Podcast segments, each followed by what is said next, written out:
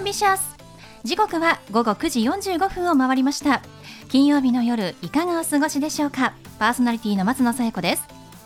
この番組ボーイズビーアンビシャスのコンセプトは夢を抱き語りそして行動に起こそうということで毎回さまざまな業種のビジネスパーソンがゲスト出演。どんなビジネスをされているのかどうして始めたのかその思いを語っていただくそんな番組です。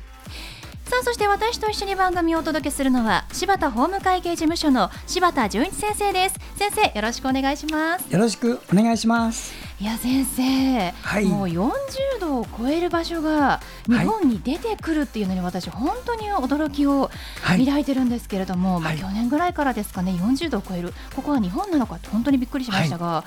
い、私が子供の頃とか、まあ、先生が子供の頃っても、暑くてもここまでの暑さってなかったですよね。なかったですね、うん、命にかかる暑さっていうのは経験した時ない。そうなんですね。夏の思い出とかね夏が来ればなんとかっていう歌があったくらいね夏も気持ちいいもんだったんですやっぱ過酷じゃなかったね。まあ、夜もねあの窓を開けて、はい、まあ蚊帳の中で寝れば快適に寝られるぐらいのねあのイメージですもんね。はい。はい、まあ、本当に窓を開けても寝苦しい、はい、もうエアコンをつけないと眠れないというだって私の頃はエアコンなかったですから。それでも快適に暮らす、ね、やっぱり本当に温暖化が進んでいるのか、ねはい、寝苦しい日が暑い日が続いておりますけれどもね本当に皆さんの水分しっかりとってエアコンもちゃんとつけて熱中症対策をしてお過ごしください。さあそれでは第23回ボーイズビーアンビシャススタートです。この番組は遺言相続専門の行政書士柴田法務会計事務所の提供でお送りしますそれでは先生今夜のゲストのご紹介をお願いします。はい今夜のゲストはミュージシャンのリュウさんです。リュウさんこんばんは。こんばんは。よろしくお願いしますえー、リュウさんとは、はい、実はね、あの、はい、私お友達同士で、でね、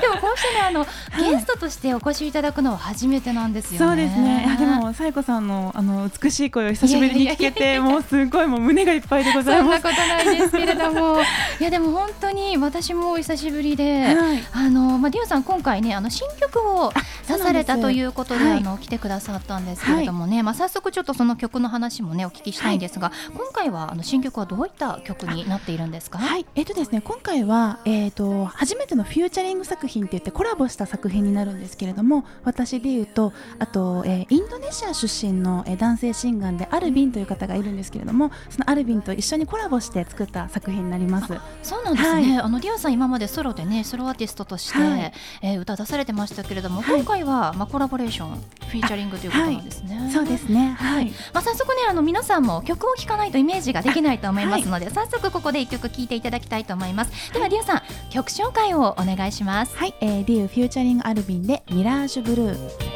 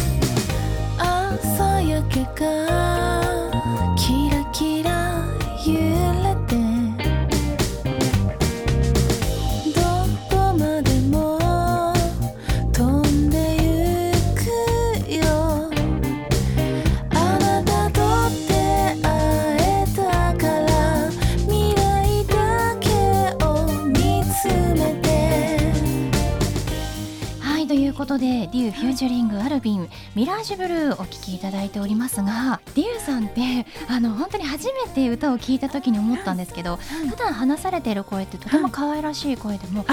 歌になると本当にこうハスキーボイスというか、柔らかい声、大人っぽい声になって、すごく癒しになるんですよね。本当ですか？ありがとうございます。そのギャップがすごくびっくりしたのを覚えていて、本当ですか？でもなんか、そうやって言っていただけるのすごい嬉しくて、あの歌う時に結構工夫して、あのレコーディングもしてますので結構体力も使うというか、はい。なのですごい嬉しいです。いやでもそうですよね。なんかまったりしているように聞こえるんですけどそれをちゃんと歌声として曲に乗せるってなると、結構その腹筋とかね もう体幹鍛えられてないと乗らないだろうなって。そうですね。ありますね、あとはやっぱりこうレコーディングの時にそのマイクの種類とかによっても声の質ってすごく変わってくるので、い。ろんなマイク試させてもらったりとかあのちょっと研究して歌い方ははいやりました。いや本当にアーティストさんって自分のことよく分かってるなって思いますよね。自分に合った曲を選んで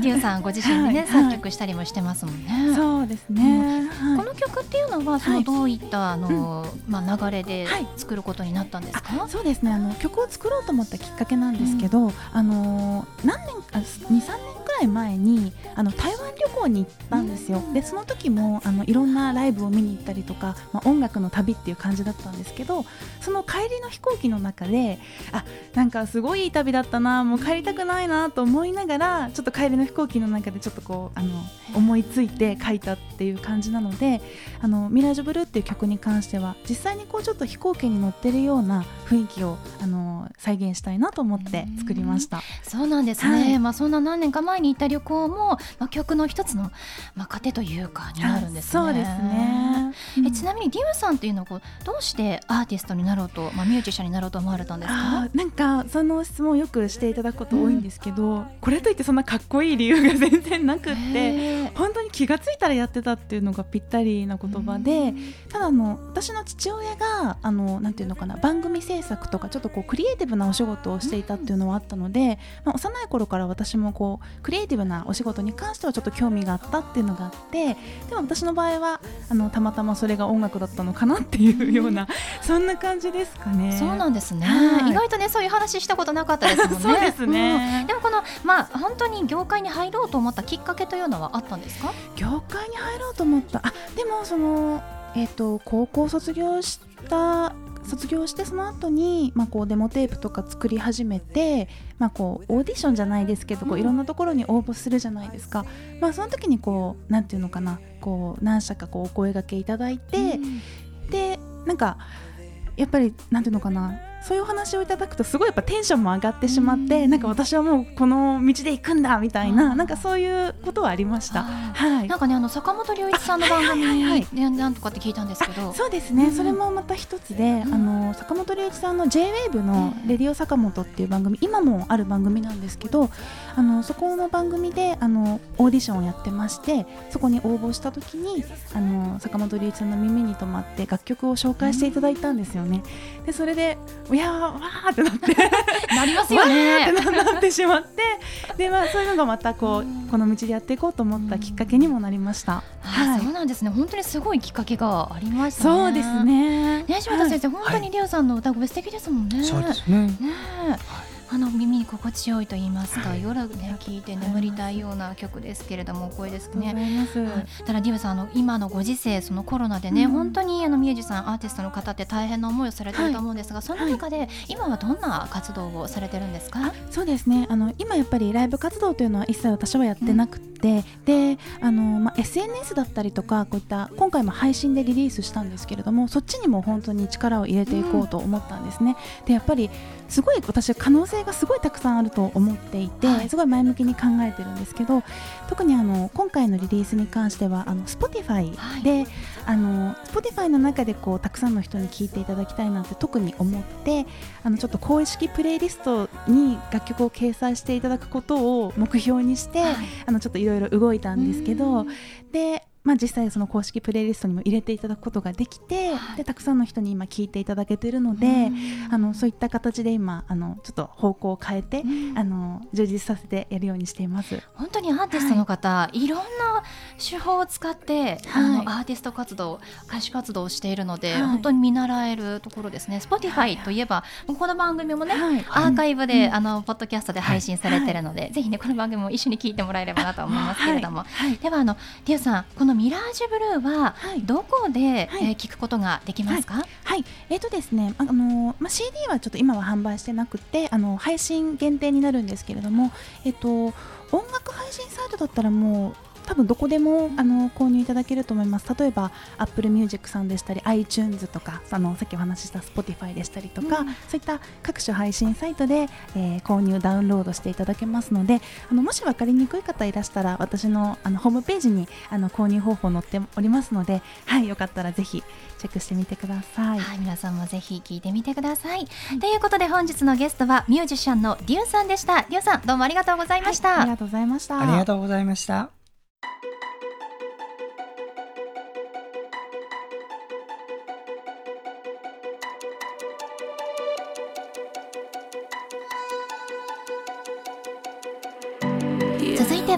柴田先生のワンポイントアドバイスです。では先生今日はどんなお話をしてくださるんでしょうか？はい。こんばんは、えー、遺言相続専門の行政書士の柴田純一と申します、えー、こんばんはですね、えー、遺言を作るときに皆さんよく悩んでるところ優しく解説したいと思います。どういうことかと言いますと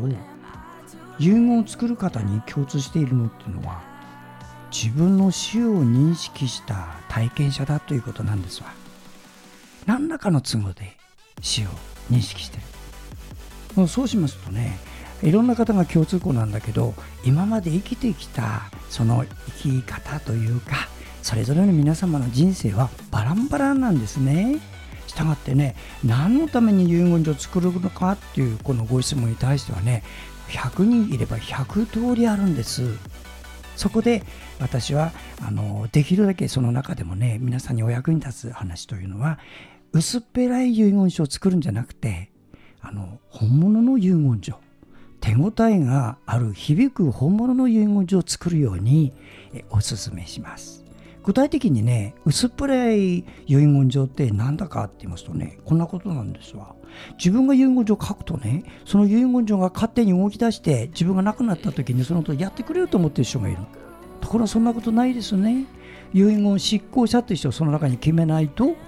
それは絵に描いた餅でしょ。と同時に遺言執行者1人決めたとしてもその方が自分より先に死んじゃったら同じでしょ。つまり書いたら書いたでこれを託す人間を複数きちっと書いておく。どちらかがなくなっても自分の遺言状が実行してくれるように。こういうのがね本物の遺言状というんです。ですから書いたものを実行できる。そこまで値踏みをして相手と相談をして決めてください。はい。柴田先生の相談は電話東京0367801408 6780-1408までお願いします。以上柴田先生のワンポイントアドバイスでした。先生ありがとうございました。ありがとうございました。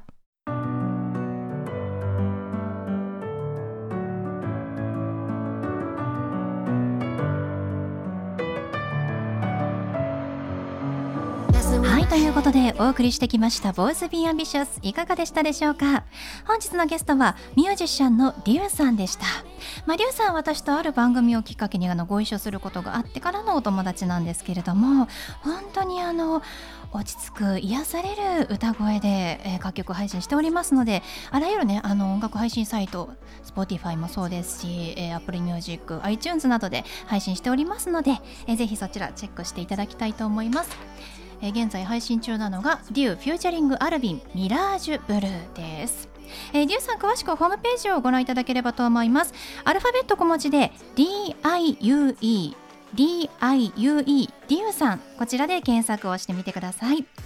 それではまた来週この時間にお会いしましょう。お相手は松野紗友子と。柴田純一でした。それではさようなら。さようなら